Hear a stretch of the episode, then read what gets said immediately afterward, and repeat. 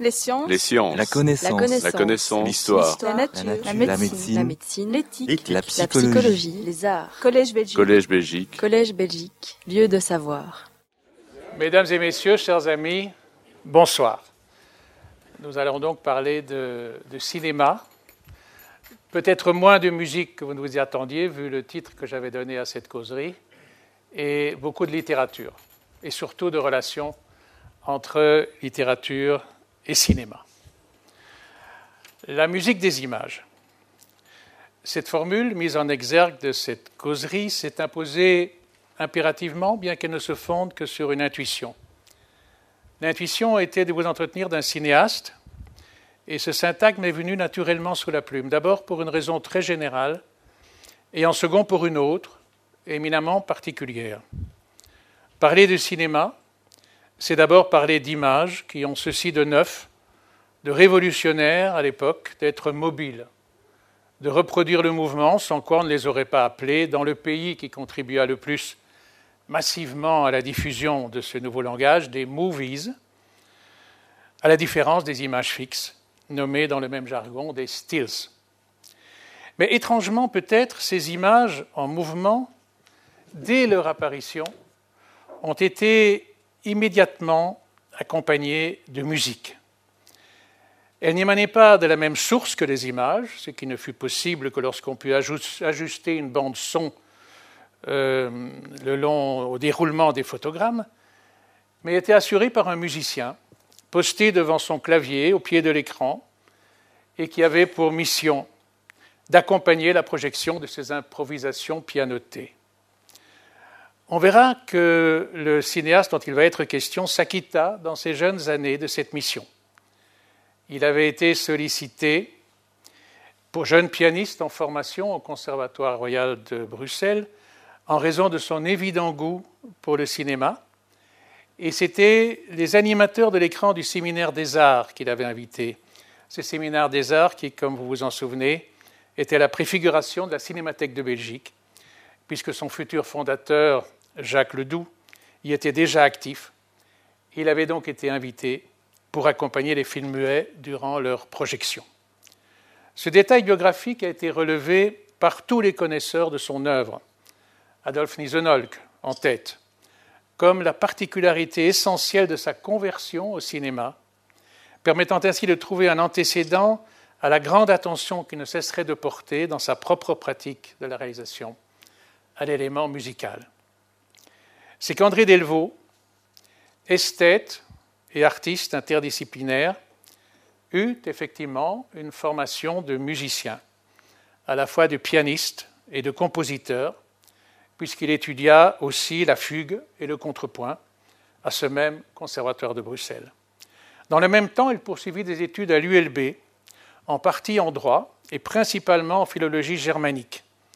Sa prédilection alla vers la poésie, ce qui est de nouveau pas fortuit puisqu'il consacra son mémoire de fin d'études à la poétesse Edith Sitwell, figure originale de la poésie anglaise qui avait publié dans les années 20 des recueils au titre insolite comme Clowns, Houses ou The Wooden Pegasus, et qui se félicitait surtout d'avoir découvert le grand poète gallois Dylan Thomas. Mais André Delvaux, né en 1926 à Everley, dans un milieu flamand, se familiarisa très tôt avec la littérature néerlandaise de Belgique et fut fasciné par un roman publié en 1948. Euh, non, il était né en 28, en 48, l'année de ses 20 ans, par Johan Den. Ce, ce, roman, je vais vous le montrer si je n'ai pas oublié de l'apporter, s'appelait De Man haar kort liet knippen et était le très brillant début d'un auteur qui, de son vrai nom, Hermann Thierry, avait choisi un pseudonyme évoquant l'origine française de sa famille, ici issu du département de l'Aisne. Ce qui m'a toujours troublé, c'est qu'il y a deux écrivains en Belgique qui me paraissent très proches l'un de l'autre. C'est d'une part Marcel Thierry et Johan Dehne.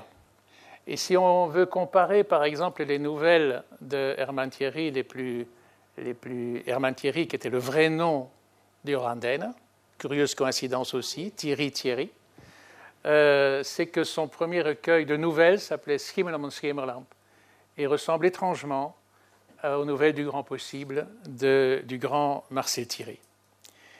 Ce roman donc était le début d'un auteur qui, comme je disais, de son prénom Thierry, avait choisi le pseudonyme que je vous ai dit. Den n'avait d'ailleurs jamais fait mystère de sa francophilie au point de traduire lui-même ses œuvres en français. C'est ainsi qu'une de ses pièces est devenue la charade, la charade de l'Avent.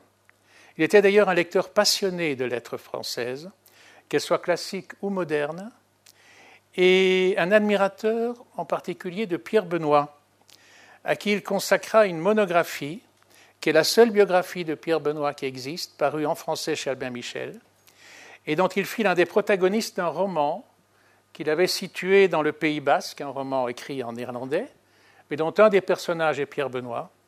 Et ce roman s'appelle, jamais traduit en français, Barat et Artea, mot basque par excellence. Il n'est pas, on le voit, de vocation artistique qui ne plonge ses racines dans l'âge le plus tendre. On voit ici que Delvaux, également attiré par la musique et par les lettres, le fut de façon si entrecroisée qu'il n'y a pas à s'étonner qu'il finit par se consacrer à un langage qui, par sa nature profonde, entremêle les deux, le cinéma. Ce qui nous apparaît aujourd'hui évident, et même naturel, c'est qu'il ait réalisé cette synthèse dans un contexte qui n'était absolument pas favorable à cette consanguinité, à savoir la Belgique. Si l'on y songe bien, il n'y a rien d'étonnant que nos prix de cinéma, les fameux Magritte, qui ne sont décernés que depuis quelques années, le sont par une académie qui porte son nom.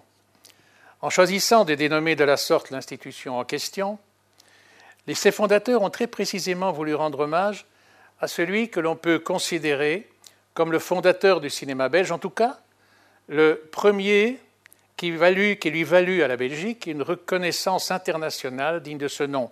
Non que l'on n'ait pas réalisé de films de fiction en Belgique avant qu'il n'y s'y attelât, mais les seules œuvres cinématographiques qui aient été, jusqu'à ce qu'il réalise son premier long métrage en 1965, reconnues au-delà de nos frontières, étaient soit des documentaires de grande qualité réalisés par des pionniers comme de Kekeler, Henri Storck ou Luc Deheusch, ou des films d'art voués à nos grands peintres, de Rubens aux artistes d'avant-garde, par des esthètes comme les frères Hazard par exemple, ou encore pour ce qui est de Magritte, par à nouveau Luc Deheusch. Pour beaucoup, la réception internationale du film de long métrage inaugural de Delvaux, projeté pour la première fois le matin du 6 décembre 1965 au cinéma Arambert à Bruxelles, est tenue pour le coup d'envoi d'un cinéma belge digne de ce nom, le genre le plus noble de cet art étant la fiction. Si je me souviens de cette date avec une telle précision, c'est que j'étais présent en ce jour historique. J'avais 20 ans. Et pour quelle raison? André Delvaux avait été pour moi et pour nombre d'élèves, j'en reconnais dans la salle, et pour nombre d'élèves de l'Athénée de Scarbeck, un exceptionnel initiateur au cinéma. Il y faisait le métier auquel l'avait préparé ses études à l'ULB, il enseignait le néerlandais, mais uniquement dans les classes de section moderne, comme on les appelait à cette époque. Inscrit à ce qu'on appelait les anciennes, je n'ai pas pu bénéficier de cet enseignement. Il avait en revanche et en complément à ces heures de cours conformes au curriculum prévu, introduit un autre type d'initiation, visionnaire pour l'époque, et qui le reste toujours dans une large mesure aujourd'hui, à savoir une formation pratique et théorique au langage cinématographique. On était dans les années 50-60. D'une part, il mit en chantier et mena à bien trois courts-métrages réalisés avec toutes les fonctions des élèves de l'Athénée. De l'autre, il organisa un ciné-club dont nous sommes quelques-uns à pouvoir dire, et je songe en particulier à mon condisciple Alain Berenbaum, qui en fut l'un des assidus, qu'il a été notre décisive initiation à la culture cinématographique. Certaines de ces projections sont à jamais inscrites dans notre mémoire. Je songe, pour ce qui me concerne, à la révélation d'Alexandre Nevsky, d'Eisenstein, dont il nous détailla la profonde synthèse avec la musique de Prokofiev. Je songe à la partie de campagne, fascinant hommage de Jean Renoir à l'univers impressionniste de son père Auguste, à la révélation commentée de cette cinéaste débutante de quelques courts-métrages d'une originalité radicale qui avait nom Agnès Varda, membre correspondante de l'Académie royale, dont André Delvaux serait un jour d'ailleurs membre effectif, avec qui eu le plaisir de m'entretenir à cette tribune du Collège Belgique il y a de cela un an. Nous ne savions pas que celui qui nous introduisait aux arcanes de ses œuvres allait être, moins de dix ans plus tard, salué comme l'un des cinéastes européens les plus novateurs, mais nous en avions quelque part, comme on dit, l'intuition. Cela tenait à sa manière d'explorer les œuvres cinématographiques de l'intérieur, en quelque sorte. Le cinéma est, par excellence, comme je à mes élèves du Conservatoire de Bruxelles, où j'enseignerai à mon tour l'histoire du cinéma une vingtaine d'années plus tard, un art hallucinatoire. Il se fonde par la combinaison des langages qui le constituent et qui tous, récits, images et sons, contribuent au suspens de l'incrédulité, comme disent les Anglais. Delvaux, lui, traversait les miroirs au sortilège. Il montrait à tous les niveaux l'envers du décor, l'unité de style de la partie de campagne. Il expliquait par exemple par le fait qu'il était entièrement tourné en plein air, mais pour une raison purement conjoncturelle, à savoir que la production était tellement désargentée qu'elle avait rendu impossible la construction de décors et le tournage en lumière artificielle. Approche réaliste, matérialiste même, qui ne pouvait que nous convaincre que le cinéma, comme toute autre expression artistique, n'est jamais qu'un art du possible. Cette précoce familiarité avec Delvaux m'avait donc permis, avisé par un camarade inscrit en formation de prise de vue à l'INSAS, l'école de cinéma que Delvaux venait euh, deux ans auparavant de contredire à fonder, je veux citer pour les initiés dans la salle Jean-Claude Neckelbrook, m'avait permis d'assister à cette projection initiale de ce film qui allait devenir mythique. Je n'oublierai jamais ce vendredi matin glacial, Saint-Nicolas, qui ne fut guère plus chaleureux dans la salle de projection de ce cinéma qui était à l'époque l'un des hauts lieux de cinéma d'art et d'essai à Bruxelles, d'Arambert. Delvaux, au pied de l'écran, face au public, prononça quelques mots qui ne contribuèrent pas à réchauffer l'atmosphère. Il dit qu'il s'était fait projeter la veille, au musée du cinéma, les films initiaux de quelques cinéastes très appréciés. Je me souviens que Fellini et Bergman étaient dans le lot, et précisa qu'ils n'étaient pas dépourvus de faiblesse. L'intention était louable, puisqu'elle implorait l'indulgence due aux premières œuvres, mais elle fut plutôt perçue comme une manière de se comparer aux réalisateurs les plus admirés de l'époque. L'audience, sensible à cette maladresse, avait été plus frigorifiée. On ne l'avait pas vraiment chauffé la salle, comme on dit. Le climat se confirma à l'issue de la projection. J'assistais à une scène qui avait quelque chose de pathétique. Delvaux se tenait à la sortie, s'attendant à recueillir les réactions de membres du public. Personne ne se manifesta. Les spectateurs passaient au large du cinéaste et, dans les meilleurs des cas, se contentaient de le saluer sans le moindre commentaire. Bref, cette première vision s'avéra un four, comme Delvaux le reconnut par la suite. Cet épisode illustre en réalité un phénomène souvent vérifié dans notre histoire culturelle. Elle consiste en la trop fréquente impossibilité dans laquelle nous nous trouvons de reconnaître nous-mêmes nos talents. C'est ainsi que les réputations de nos créateurs se forgent trop souvent hors de nos frontières. Des exemples abondent qui viennent nous confirmer cette règle. Et Delvaux, malheureusement ou heureusement pour lui, n'y a pas échappé. À ceci près que dans son cas, le phénomène a eu droit à un correctif qui a redressé le, tir qui avait été à Bruxelles véritablement un réel tir de barrage. Une vision de presse a été organisée à Paris à l'initiative de l'ambassade de Belgique, qui avait encore des compétences culturelles à l'époque et dont l'attaché en la matière était Guy Beuys, fils de Maddy Beuys, la traductrice du roman de Dane, qui avait paru chez Albin Michel trois ans auparavant, avant de reparaître chez Babel, chez Actes Sud. La projection en question est organisée sans que pour autant une exploitation du film qui était sous-titré en français ne soit assurée. Et le résultat de cette très originale campagne de promotion dépasse toutes les espérances. Certains d'entre nous se souviennent, je m'en souviens très précisément, que dans le Nouvel Observateur, le critique de cinéma très écouté de l'époque, Michel Cournot, ne tarit pas d'éloges, tout en prenant soin de relater la trame du scénario, partant de l'idée, comme il le confie aux lecteurs, qu'ils ne verront pas ce film qui risque de ne jamais être distribué en France.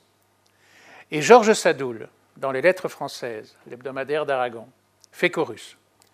Sadoul est plus qu'un critique de ce périodique, il est l'auteur d'une célèbre histoire du cinéma qui fait autorité.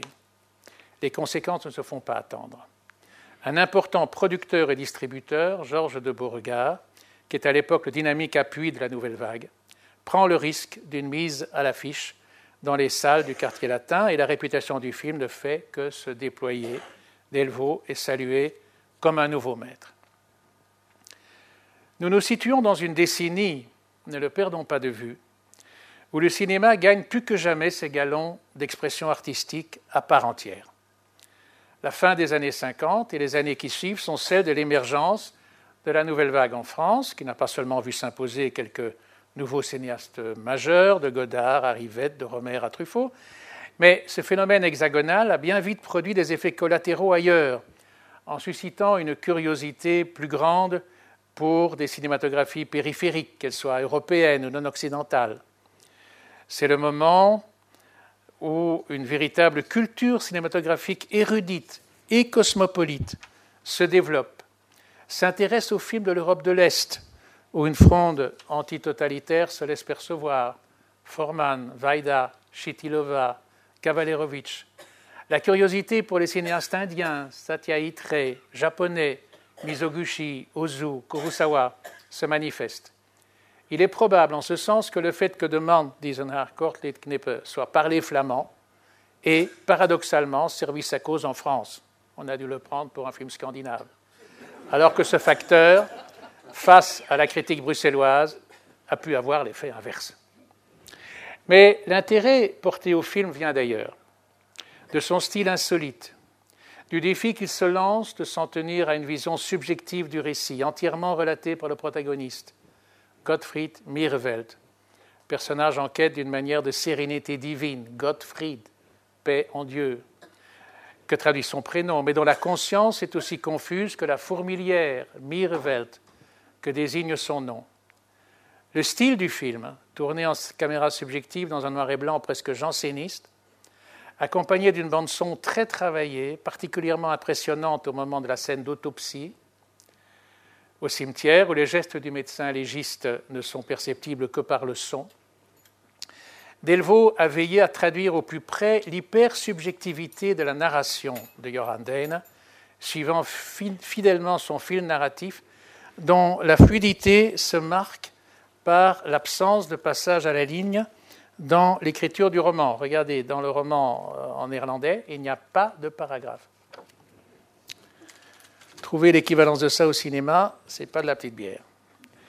Ce film est d'emblée typique d'un souci prioritaire chez Delvaux qui fait de lui un cinéaste pluridisciplinaire par excellence.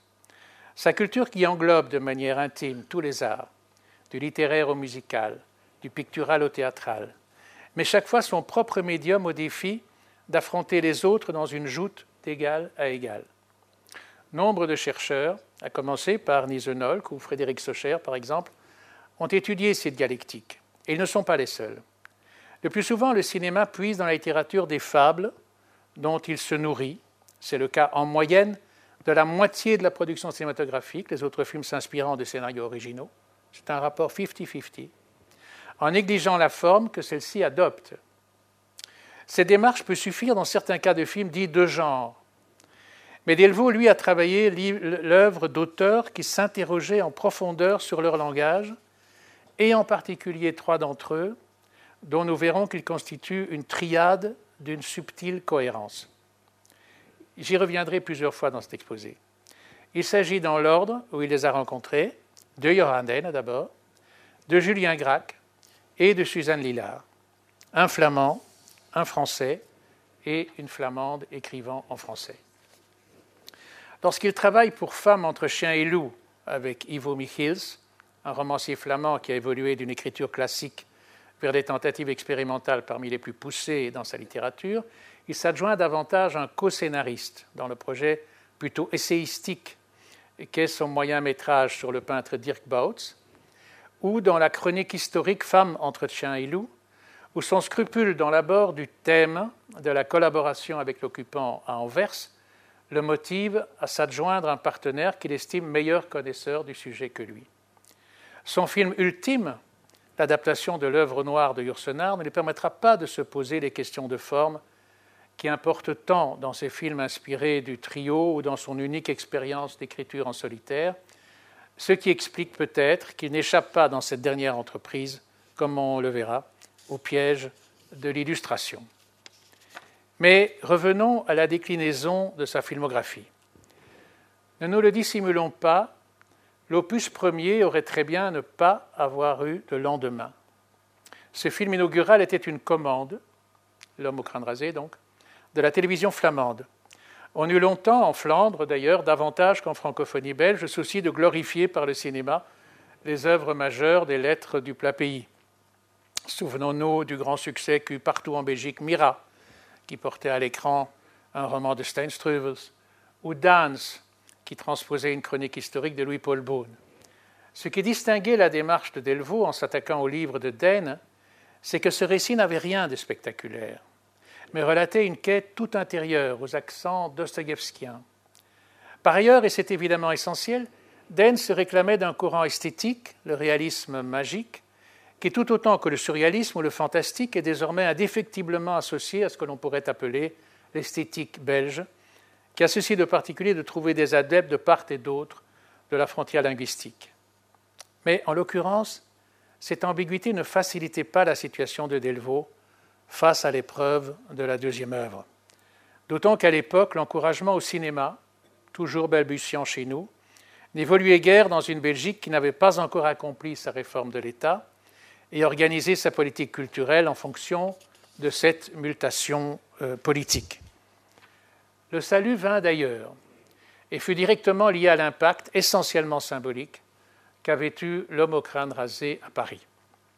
Une productrice française des plus avisées, Mac Bodard, propose à ce cinéaste, dont la révélation avait été éclatante, de produire son second film de long métrage, et Delvaux, très stimulé par la proposition, recourt une fois encore à Joranden, dont il admire une nouvelle d'une grande densité métaphysique, De Train der Trachet, dont le titre ne fut jamais traduit littéralement. Cela aurait donné le train de la lenteur ou le train de l'inertie, selon certains, puisque lorsque je la fis paraître euh, aux éditions complexes cinq ans après la sortie du film, le titre de celui-ci, Un soir, un train, s'était déjà imposé. Dans la préface que j'avais demandée, et ça fera plaisir à Novatis Baronian, à Marcel Brion de l'Académie française, il en situerait la portée en écrivant, je cite, Ce récit a toutes les attitudes et les nobles mouvements de ces mythes qui tentent de nous consoler de l'inévitable ou de nous y préparer avant d'amortir le choc. Autre coïncidence, la couverture de cette édition, d'édition complexe, est évidemment un tableau de Delvaux, et on verra que ce même tableau de Delvaux inspirerait l'affiche d'un autre film de Delvaux une dizaine d'années plus tard, qui est son seul film sur scénario original, c'est-à-dire Belle. La brièveté du récit va mettre le réalisateur à l'épreuve. Il s'agira d'étoffer ce texte, qui dans l'original se circonscrit autour de trois figures masculines, le narrateur et deux compagnons qui personnifient de part et d'autre de celui-ci le grand âge et la jeunesse. Le défi, que va se lancer Delvaux, c'est d'ajouter à ce trio une femme qui sera la compagne du protagoniste Mathias. Il imagine que sa profession est décoratrice de théâtre et qu'elle œuvre à la scénographie de la célèbre moralité médiévale flamande Elkerlik de Petrus van Dist, où un mortel se trouve mis en demeure par l'Éternel de se préparer à l'issue dernière. Ce n'est pas par hasard que Delvaux fait allusion à l'Elkerlik. Elkerlik est un est une œuvre médiévale flamande qui a une réputation mondiale, puisque c'est sur l'Elkerlik que Hugo von Hofmannsthal s'est basé pour faire son Jedermann, que Elkerlik a été euh, traduit très tôt, dès le XIVe siècle en anglais, comme Everyman. Et Delvaux, tellement obsédé par, par le thème, vous connaissez le thème, c'est Dieu qui s'adresse à un, mortel et qui lui dit euh, Tu vas mourir, fais en sorte que ta vie retrouve son équilibre avant cela. Et il découvre que sa principale mission, c'est évidemment de purifier son âme. Sur ce thème métaphysique, Delvaux disait que c'était construit le scénario d'un des plus célèbres westerns de tous les temps, c'est-à-dire Le train sifflera trois fois. Vous vous souvenez de l'intrigue avec Gary Cooper, shérif d'un village, et qui apprend que des bandits vont venir attaquer le village et qui fait le tour de la population pour essayer de se trouver des adjoints. Delvaux faisait remarquer, je l'ai entendu l'expliquer, que les stations de Gary Cooper à la recherche d'un appui correspondaient aux stations de l'Everyman. C'est sur base de l'Everyman, bien sûr, que John Foreman s'était probablement euh, fondé. On vérifie là le goût des correspondances narratives de Delvaux, puisque Anne, interprétée par Anouk dans le film, perd la vie dans la catastrophe ferroviaire finale. Ce deuxième long métrage, malgré son austérité et même sa gravité, élargira considérablement l'audience de Delvaux, ne fût-ce que par la présence au générique de deux vedettes dans les rôles principaux, puisqu'Yves Montand, par ailleurs, assume le personnage de Mathias. Les deux acteurs, d'ailleurs, Anouk Aimé et Yves Montand, vont témoigner de l'expérience précieuse qu'aura représentée pour l'un comme pour l'autre la participation au projet. L'engagement de Montand, son investissement réel dans le film, va s'illustrer dans sa préparation au rôle de Mathias, le professeur. Une anecdote amusante et que tous les germanistes issus de l'ULB se racontent depuis un demi-siècle, presque, illustre cela. N'ayant aucune expérience de l'enseignement supérieur, Yves Montand s'en ouvre à Delvaux, qui l'invite alors à assister à un cours donné à l'ULB par son ami Jean Weisgerber, qui fut aussi mon maître en littérature néerlandaise. Les quelques mots que l'enseignant dans le film, si vous vous souvenez du film, échange avec un étudiant qui lui demande de pouvoir s'adresser à ses condisciples dans le cadre des manifestations en cours. Le film date de 68 et est marqué par les événements de Louvain qui ont précédé de près les événements de mai à Paris, comme vous savez.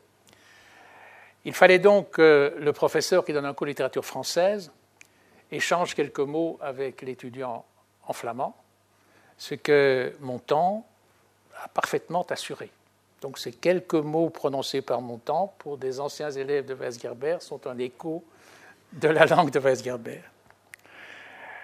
Euh, c'est ainsi qu'un mardi après-midi de 1968, c'était avant le mois de mai, les étudiants de licence en germanique, je n'y étais pas malheureusement, j'étais tout juste diplômé, vinrent s'installer parmi eux, virent s'installer parmi eux le chanteur des feuilles mortes, qui capta si bien les attitudes de celui que ses disciples appelaient Weiss, qu'elles sont désormais, donc, comme je vous le disais, éternisées par l'acteur préféré de Claude Sautet, réalisateur de Vincent François Paul et les autres, et d'un autre film, Garçon, où Montand exerça sa virtuosité avec moins de problèmes d'apprentissage, à mon avis. Comme tout se tient dans le monde de Delvaux, il se trouve que le même Jean Weisgerber donna dans sa lecture du roman de Dane, paru dans la collection Babel que j'ai apporté ici, euh, l'une des meilleures interprétations de L'homme au crâne rasé en écrivant notamment L'homme au crâne rasé est un roman métaphysique dont les faits, décousus et incompréhensibles en eux-mêmes, ne s'expliquent qu'à la lumière d'une vérité transcendante. Roman d'idées, donc, et qui fait songer à Dostoïevski, mais non pas roman à thèse. Il est évident que Dane ne fait pas de la théorie pure. Il traduit sa philosophie en situation, caractère, image, structure, bref, en forme narrative. On voit bien, à lire ce commentaire, en quoi la mise à l'écran d'un roman de ce type était une entreprise qui avait tout pour stimuler Delvaux.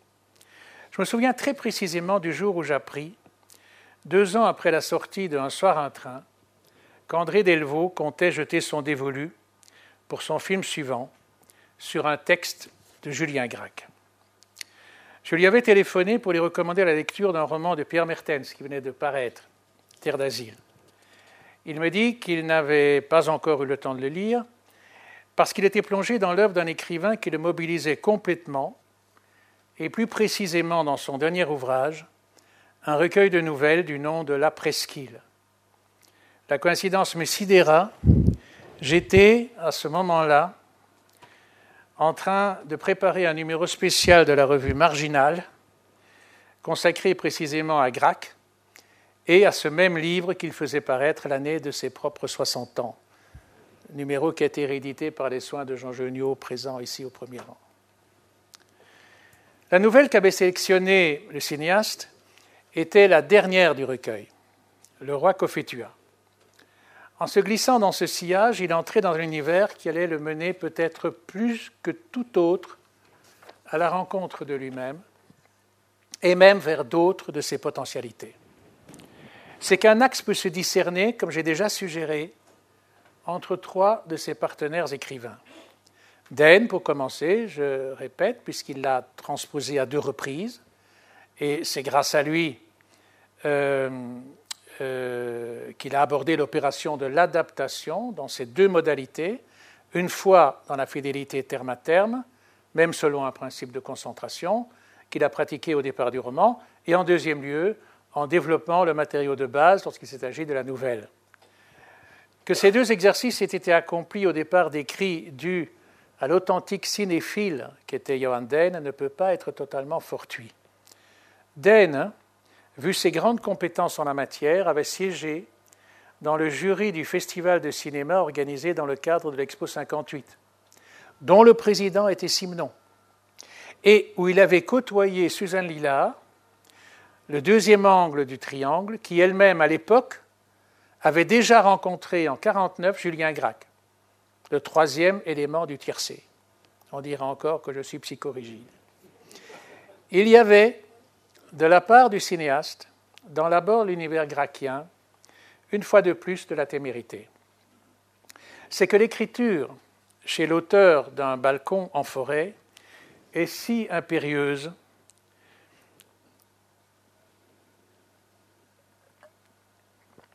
que l'on pourrait hésiter à ne renvoyer qu'à ce qu'elle signifie en passant outre à sa beauté propre.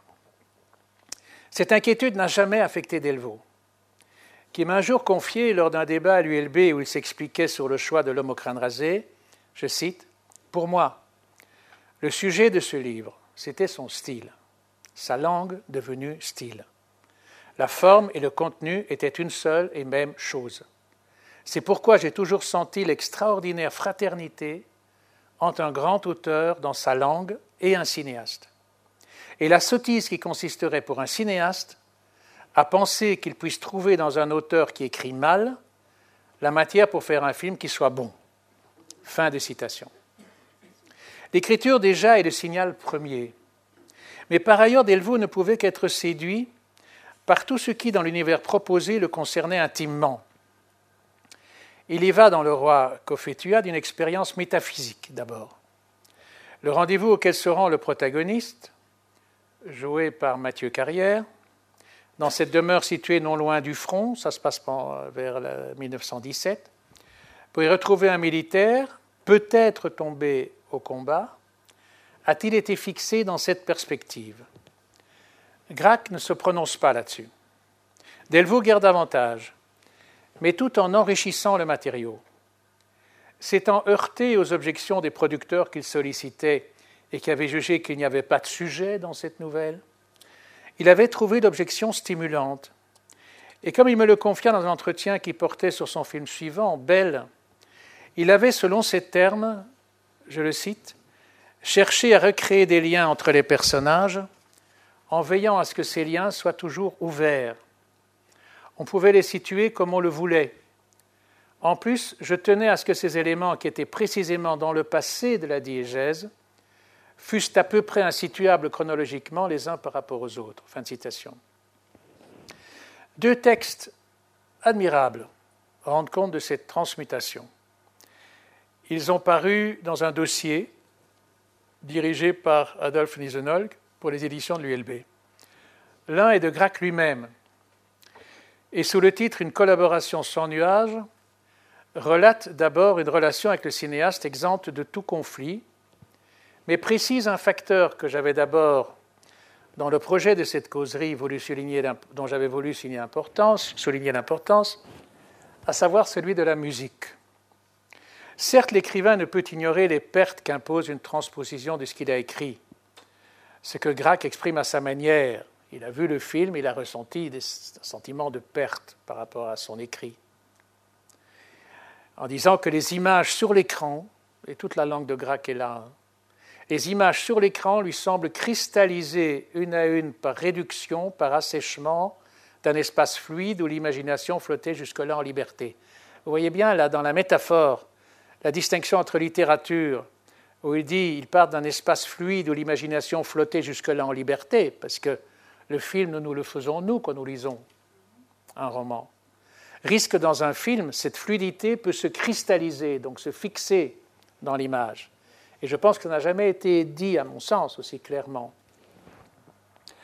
D'ailleurs, mais ce qui atténue ce sentiment de privation, dit-il, vient de l'apport d'un autre langage. Et je cite encore une fois.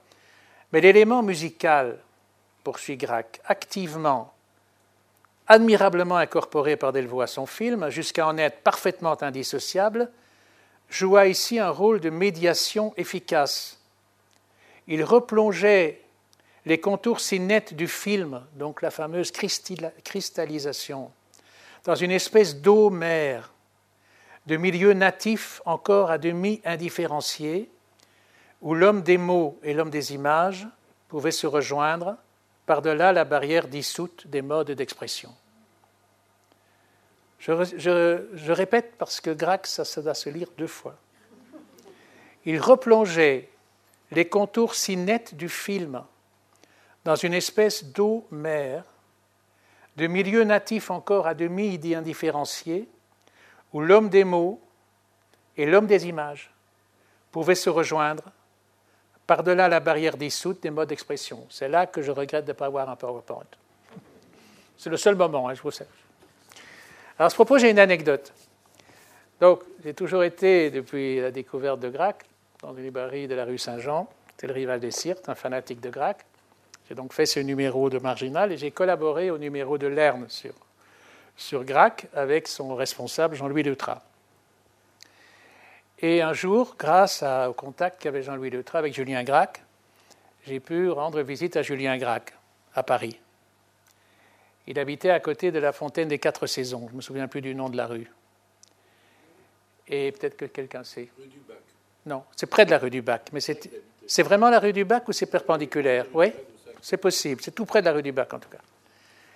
Et nous sommes là dans son appartement. Et il se trouve que je savais que le tournage du film se passait au même moment, les parties intérieures du film, non, une partie des parties intérieures du film se tournait à la gare d'Orsay.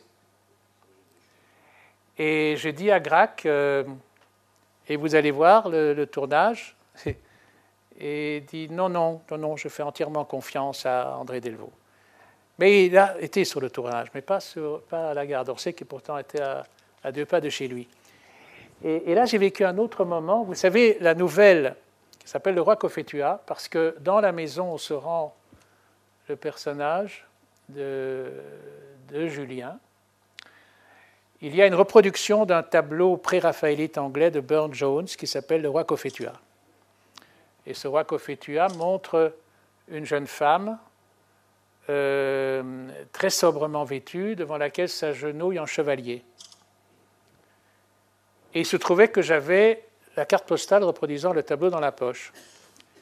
Et parlant du roi Cophetua, j'ai la carte postale en main, et Delvaux me dit, mais vous avez la reproduction, montrez-la moi. Et je la lui passe, et je vois le regard absolument euh, plus que surpris de Grac, qui dit, c'est étrange, vous vérifierez dans la nouvelle, dans mon souvenir, ce tableau n'est pas vertical, mais horizontal il avait gardé le souvenir de, cette image, mais du format exactement inverse de celui euh, du format avait, que l'œuvre avait originellement. C'est toute une, variation qui est celle de, la mémoire poétique. Cet élément musical, justement, dans Rendez-vous à Bray, Nisenok lui-même en a détaillé toutes les facettes dans une synthèse qu'il publie dans le même dossier. Euh, où il révèle d'ailleurs de manière évidente la raison principale pour laquelle Delvaux, comme vous le savez, a consacré un documentaire monographique à Woody Allen. Ils sont tous deux, l'un au piano, l'autre à la clarinette, des cinéastes musiciens. Allen se sert pour l'essentiel de l'ensemble du répertoire jazz classique. Delvaux a une famille de compositeurs qui lui est proche et qu'il explore avec son compositeur associé, complice, Frédéric de Vries, auteur de la plupart des bandes-sons de ses films et notamment de la fascinante danse de mort de la fin d'un soir un train, intégrant notamment dans Rendez-vous à Bray euh, les dernières œuvres pour piano de Brahms. Ce à quoi sert la musique dans les films, dit Nisenolk, c'est qu'elle contribue à suggérer la magie d'un autre réel, celui du rêve, de la rêverie, voire de l'inquiétante étrangeté, sinon de l'angoisse du cauchemar. Mais dans le cas de ce troisième long métrage qui constitue une étape essentielle de son parcours, Delvaux s'émancipe davantage encore de sa source littéraire que dans le cas d'un soir en train, dont on a vu qu'il est l'auteur d'une part essentielle de la trame narrative. Et c'est Henri Plard, le grand germaniste dont Delvaux fut le disciple à l'ULB, qui, toujours dans la même somme, va jusqu'à dire qu'étant donné l'importance de ses apports, Delvaux a, et je le cite, a, en quelque sorte, porté l'œuvre de la forme de la nouvelle à celle du roman, qui s'étale dans la durée et nuance ses personnages. Et c'est tout à fait saisissant et c'est tout à fait exact. Beaucoup plus que dans le cas d'un soir train. Et effectivement, la somme des éléments rajoutés est plus impressionnante. Très clairement, il apparaît que le commerce avec Grac a stimulé le cinéaste dans sa propre créativité. L'accueil du film, qui fut très favorable, puisqu'il lui valut le Grand Prix du Festival de Chicago, et surtout le prestigieux prix Louis de Luc 1972 attribué pour la première fois à un cinéaste non français, contribua à l'encourager à assumer en solitaire l'écriture de son film suivant, Belle, qui représenta la Belgique au Festival de Cannes en 1973. Belle se situe au centre de l'ensemble des sept longs métrages de fiction de Delvaux, l'élément de fiction de Babel Opéra, greffé sur les répétitions de Don Giovanni à la monnaie étant trop réduit pour y être intégré. Belle, lorsqu'on le situe ainsi, ce qui est discutable, parce que le cinéaste ne pouvait savoir, lorsqu'il concevrait et réaliserait ce film, de quoi son avenir serait fait, sauf dans un cas sur lequel nous reviendrons, peut être considéré comme un bilan provisoire, puisqu'il réunit les éléments majeurs des films précédents. Le personnage de Mathieu, joué par Jean-Luc Bidot, est, comme l'homme au crâne rasé, un intellectuel partagé entre une réalité qui le déçoit et une dimension d'évasion habitée par un fantasme féminin auquel une comédienne étrange prête ses traits. Adriana Bogdan, qui était déjà apparue dans Soir en train, prête, euh, rappelle à certains égards Beata Tischkevich dans L'homme au crâne rasé. La narration, très associée au point de vue de Mathieu, se partage en deux espaces, comme dans Un soir en train, ancré entre réel et imaginaire. Dans un entretien qu'il m'accorde pour la revue Degré, peu après la sortie du film, Delvaux m'explique qu'il s'est donné pour principe d'inverser la relation entre ces deux espaces. Je cite J'ai pensé que le réel pouvait se lier à la description d'une bourgeoisie de la ville, Spa, et que l'imaginaire pouvait se lier à la fagne, au côté horizontal, au déchaînement des saisons dans ce paysage. À partir de là, le sujet est né de sa négation. L'aventure que le personnage vivrait dans la fagne, j'ai décidé de la rendre moins imaginaire en faisant en sorte que le réel, à savoir la ville, s'approche en revanche très fort de l'imaginaire dans la facture de sa présentation. C'est ainsi que la fameuse vision de la gare de Spa, qui illustre l'affiche du film dont je parlais tout à l'heure, semble être empruntée à un tableau de Paul Delvaux. Film en demi-teinte, comme peut le sembler la peinture de Colette Bidker, dont une toile apparaît dans l'un des plans du film, belle qui date de 1973, est un film auquel Delvaux est resté très attaché. Il a même envisagé un temps de le prolonger, de le compléter, peut-être parce que, toujours de son propre aveu, il avait mis beaucoup de lui dans le personnage de Mathieu Grégoire. Le long métrage de fiction suivant, Femme entre chien et loup, qui ne sort que six ans plus tard, est très exactement le contraire absolu de ce prolongement de Belle, qui ne fut que vaguement esquissé dans une confidence avec Laure Borgo Mano, qui a beaucoup écrit sur le cinéma de Delvaux. Femme, entre chien et loup, est un film politique évoquant la Seconde Guerre mondiale, l'unique ouvrage dont Delvaux n'est pas signé seul le scénario. Il en a commandé et délégué pour la plus grande partie l'écriture à l'écrivain flamand Ivo Michiels, un auteur important dont le parcours littéraire venu d'un réalisme romanesque assez traditionnel a évolué vers une forme radicalement expérimentale. Vu à près de 25 ans de distance, le fait que Delvaux n'en ait pas entièrement assumé l'écriture se sent à la vue du film. On pourrait y appliquer la critique que le cinéaste adresse aux livres sans style, qui ne sont dès lors pas intéressants à adapter. Il semble ici qu'il n'y ait pas, à vrai dire, d'écriture, de style cinématographique, qu'il soit strictement soumis à l'enregistrement de l'action, des scènes successives, intimistes ou collectives, mises au service d'un propos, voire d'une thèse.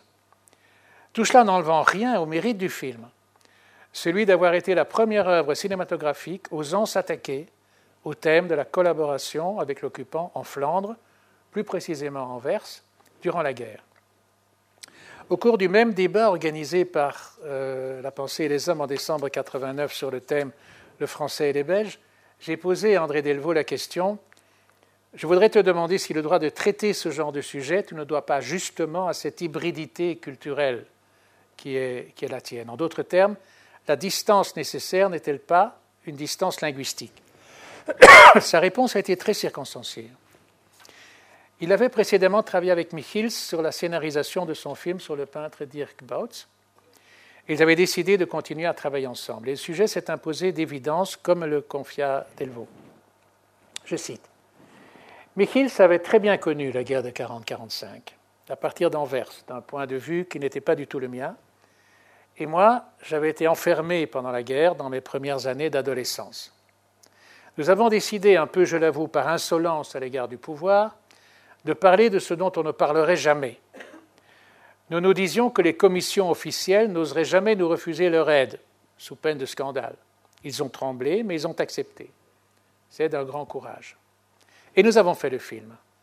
Mais c'est aussi la raison pour laquelle ce film s'éloigne de mes films précédents, de la thématique du double, comme je l'avais traité jusqu'alors, prenant cette fois un tour plus réaliste le film a très bien marché. Tout à coup, quelque chose avait craqué. On s'est mis à parler de la collaboration. Il y a eu les émissions flamandes de De Wilde à la télévision, puis qui ont été reprises en français. Et tout à coup, on s'est aperçu en francophonie qu'il y avait là toute une histoire flamande dont on ne savait rien. Mais le choc était donné. Et tandis que Michiels allait vivre en France, je suis retourné à d'autres amours. Plus profondément, on sent dans cet engagement explicite de Delvaux un sentiment qu'il a exprimé dans son ultime message, euh, auquel on reviendra, sur le thème de l'auteur dans la cité, où il donnait libre cours à ce qu'il appelait un malaise. Je cite J'avoue que le goût essentiel de la beauté formelle, en cinéma comme en musique, laissait en moi comme une sorte de malaise, à négliger le politique et le social dans la cité, avec grand C, où je vivais, et où mon expression personnelle passait par le réalisme magique. Fin de citation. Sans vibrer de là, une interrogation qui reflète bien chez cet intellectuel scrupuleux une capacité de mise en question radicale de ce qui a été chez lui en permanente ligne de mire et qui lui a valu l'adhésion dont il n'a cessé de bénéficier et qui lui a valu l'adhésion dont il a cessé de bénéficier. Nous reviendrons sur cet aveu tardif. Quatre ans après Femme entre chien et loup, Delvaux nous donne un autre portrait de femme. Et dans le même temps, une de ses œuvres les plus accomplies, inspirée d'un livre essentiel de notre littérature, livre qui fut cependant longtemps clandestin. Nous abordons ainsi le troisième membre du tiercé d'auteurs qui a le plus compté pour le cinéaste. Le plus étonnant, c'est qu'indépendamment d'avoir été porté à l'écran par le même réalisateur, le membre féminin du trio connaissait les deux autres et qu'un livre en témoigne. En 1952 paraît un petit volume, édité à l'initiative du représentant du Bureau d'information belge à New York, Jan Albert Goris, mieux connu en littérature flamande sous le pseudonyme de Mardixkeisen. Il a pour titre 60 ans de théâtre belge et est signé Suzanne Lillard. Elle est l'épouse du ministre de la Justice, Albert Lila, mère de deux petites filles dont l'une deviendra Françoise Malé-Joris, et auteur de trois pièces de théâtre, dont la première, Le Burlador, a été créée en 1946 avec grand succès au théâtre Saint-Georges à Paris. L'ouvrage parle des dramaturges flamands, tant flamands que francophones, et cite parmi les premiers Johan Dehn, pour sa pièce La charade de l'Avent, dont elle dit que l'auteur non seulement est à l'aise dans le théâtral, mais se joue du théâtral. Ce qu'elle fera elle-même dans une de ses pièces plus tard d'ailleurs. Comme l'auteur était mal placé pour se commenter elle-même, c'est le préfacier qui évoque sa production dramatique, et ce préfacier n'est autre que Julien Gracq. Il n'a pas encore écrit Le rivage des Sirtes, et ne s'est dès lors pas encore rendu involontairement illustre en refusant le prix Goncourt, mais son château d'Argol et son beau ténébreux lui valent l'admiration des fins lettrés. Suzanne Lillard l'a d'ailleurs invité à Anvers pour y faire une conférence euh, sur le surréalisme, puisque Gracq était très proche de Breton, sans jamais avoir été membre du groupe, qu'elle a fait paraître dans la plus prestigieuse revue littéraire flamande, le Nieuw Tijdschrift, dirigée par Herman Terling, dont l'œuvre théâtrale est évidemment commentée dans son essai son premier exercice dans ce genre où elle va se déployer, où elle va déployer une exceptionnelle maîtrise. D'ailleurs, le livre existe ici en version néerlandaise et en version anglaise. Entre Julien Gracq et Suzanne Lillard, l'amitié est si intense et si subtile que j'y ai consacré une étude que vous trouverez sur le site de notre académie. Ça s'appelle Suzanne Lillard et Julien Gracq, une amitié littéraire. Elle eut pour point d'orgue une séance solennelle au Palais des Congrès à Bruxelles qui eut lieu le 12 avril 1978. Gracq y dit en public ce qu'il avait bouleversé dans le maître livre de Lillard, le journal de l'analogiste, et c'est sur l'essence même de la poésie, et le fit dans des termes dont la conclusion doit être citée. Ce va-et-vient si naturel, ce plein pied remarquable de l'intelligence critique et du talent poétique, cette intelligence toute mêlée de sensualité, cette sensibilité sans trêve en quête d'élucidation, la tension maintenue d'un bout à l'autre de leur dialogue, c'est peut-être, dans cette initiation somptueuse à la poésie, ce qui m'est personnellement le plus cher. Je ne vais pas vous la relire, mais vous avez senti l'architecture de la phrase. De la part d'un écrivain si discret et si rétif aux prestations publiques, une déclaration aussi éloquente est un signe de connivence profonde. Suzanne Lillard le confirma d'ailleurs dans sa réplique, je cite Vous, mon cher Julien Gracq, dont la présence ici vient consacrer le rare privilège de vous avoir pour ami, depuis plus de 35 ans, j'ai reçu de vous les plus hautes leçons d'écriture. Bien plus jeune que moi, vous n'en avez pas moins été mon maître, admiré. Il n'est pas certain que sans vous, le journal de l'analogiste eût été écrit. Je vous remercie d'en avoir parlé inoubliablement. fin de citation. Lorsque Delvaux évoqua les circonstances dans lesquelles il découvrit le livre de Suzanne Lila, cela se passait lors d'une rencontre autour de celle-ci, à laquelle j'avais également participé au Nouveau Théâtre de Belgique à l'initiative de Henri Ronce.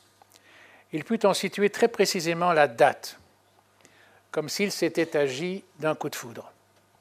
C'est très exactement le 7 novembre 1979 qu'un ami lui transmet le livre qu'il aurait par mégarde laissé traîner dans sa voiture. Delvaux en entame aussitôt la lecture et le dévore en une nuit. Le passeur du livre n'est pas Julien Gracq lui-même, mais il aurait pu l'être en raison de l'affinité élective qui les unit. Mais une relation va s'installer cette fois entre la romancière et le cinéaste, qui sera bien plus intense qu'entre Gracq et Delvaux, qui ne se sont pas vus si souvent. Gracq, sur base d'un premier contact très positif, avait accordé à Delvaux toute sa confiance, et s'il s'était rendu une fois aligné, comme j'ai dit tout à l'heure, il ne s'était pas rendu sur tournage à Paris, à la gare d'Orsay. D'ailleurs, la gare d'Orsay, j'ai oublié de vous le dire, a servi de studio à pas mal de films importants, le plus célèbre de tous étant le procès de Orson Welles. Suzanne Lillard, elle, dans un texte intitulé Faire un film avec André Delvaux, repris à nouveau dans un dossier dirigé par Adolphe Nisenolk, André Delvaux ou Les visages de l'imaginaire, fait débuter leur relation le 8 novembre 1979, exactement au lendemain de la nuit que le cinéaste avait passé avec le livre. Il tenait à lui dire science tenante son intention de le porter à l'écran. Ainsi allait débuter une amitié assidue. Lila raconte Ce fut le début de quatre années de rencontres, de conversations, de projets ébauchés, quelquefois abandonnés. Lila elle-même était depuis quelques années en humeur de réflexion sur son passé. N'avait-elle pas, trois ans auparavant, publié Une enfance gantoise, un livre de réminiscences méditatives dont j'avais écrit dans le soir, je cite, je me cite, Retrouver au soir d'une vie la vertu de l'étonnement premier, cela s'appelle le bonheur.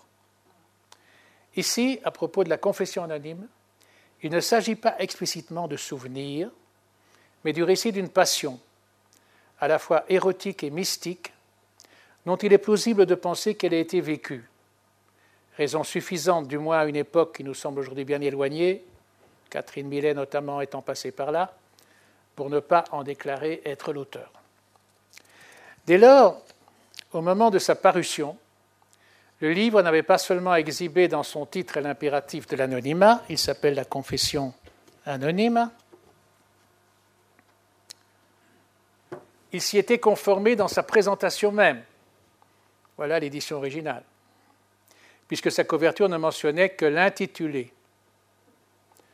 Le public était d'autant plus dissuadé de l'attribuer à Suzanne Lillard que celle-ci sortait en même temps et en le signant cette fois, et chez le même éditeur, Julliard, un autre roman, Le divertissement portugais, qui n'affichait pas les mêmes audaces érotiques.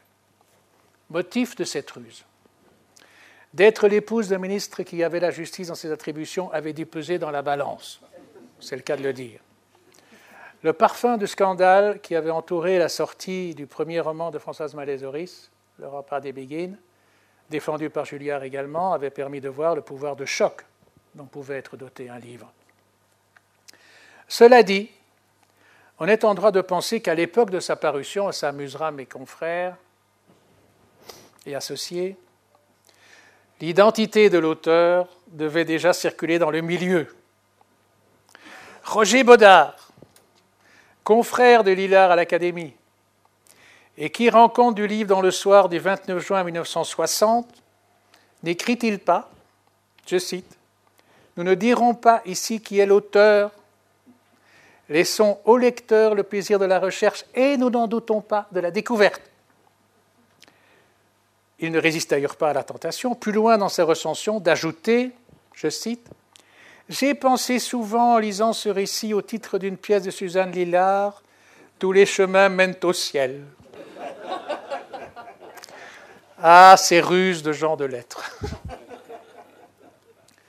De toute manière, en 1979 se préparait déjà la publication du livre avec mention de l'auteur, puisque sa réédition, puisque sa réédition était prévue à l'occasion du Festival Europalia Belgique, organisé à l'occasion du 150e anniversaire du, pays, dans la collection Espace Nord de l'éditeur Jacques Antoine, et l'ouvrage sortirait de presse en septembre 1980, au moment où Suzanne Lillard se verrait décerner le prix Europalia de littérature. Plus tard, mais je ne l'ai pas apporté, le livre serait réédité chez Gallimard au moment du film, avec évidemment en couverture une photo du film et le titre Benvenuta. Cette soudaine publicité faite à une écriture qui était demeurée longtemps dissimulée et cependant presque négligeable par rapport à la notoriété que va lui apporter le film en gestation. Un nouveau récit en partie double va s'élaborer au fil de ces échanges entre Lillard et Delvaux, qui va, en toute autonomie, mais sous le regard complice de son inspiratrice, greffer un nouveau couple sur le premier, celui qu'il compose avec la romancière dont il fait la confidente de ses affres d'adaptateur. Lillard, elle, est ravie de cette évolution.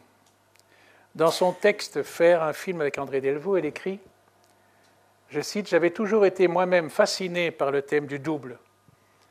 N'avais-je pas écrit un ouvrage sur l'analogie, un autre sur le couple, et Dieu sait si c'est un livre important, sans compter que j'étais né sous le signe des Gémeaux.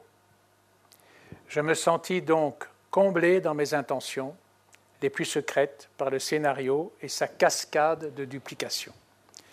C'est ainsi que, dans le film, Lillard est deux fois incarné, et de manière assez, assez flatteuse, on le verra, puisque elle l'est une fois par Fanny Ardant, interprète de Benvenuta, qui est une sorte de Suzanne transformée par sa propre fiction, dont elle nous jamais signalé dont elle nous a jamais signalé clairement la genèse autobiographique, et une autre fois par Françoise Fabian, qui l'interprète en tant que romancière, face à son scénariste enquêteur que joue à l'écran Mathieu Carrière, comédien qui hante les films de Delvaux et qui, ici, en quelque sorte, le remplace. Tout cela a débouché sur un film admirable, dont le plus significatif éloge fut prononcé par le très regretté Roger Lallemand, dont on ne sait pas assez qu'il écrivit aussi une pénétrante analyse du Don Giovanni de Mozart, et qui fit ce commentaire de Benvenuta à la conférence du jeune barreau à Bruxelles.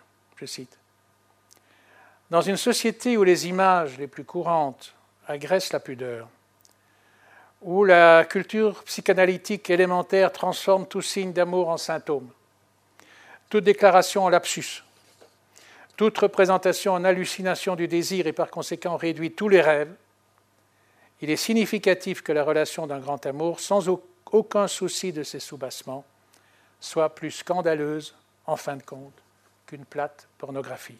Fin de citation. Grande question finale si je puis dire.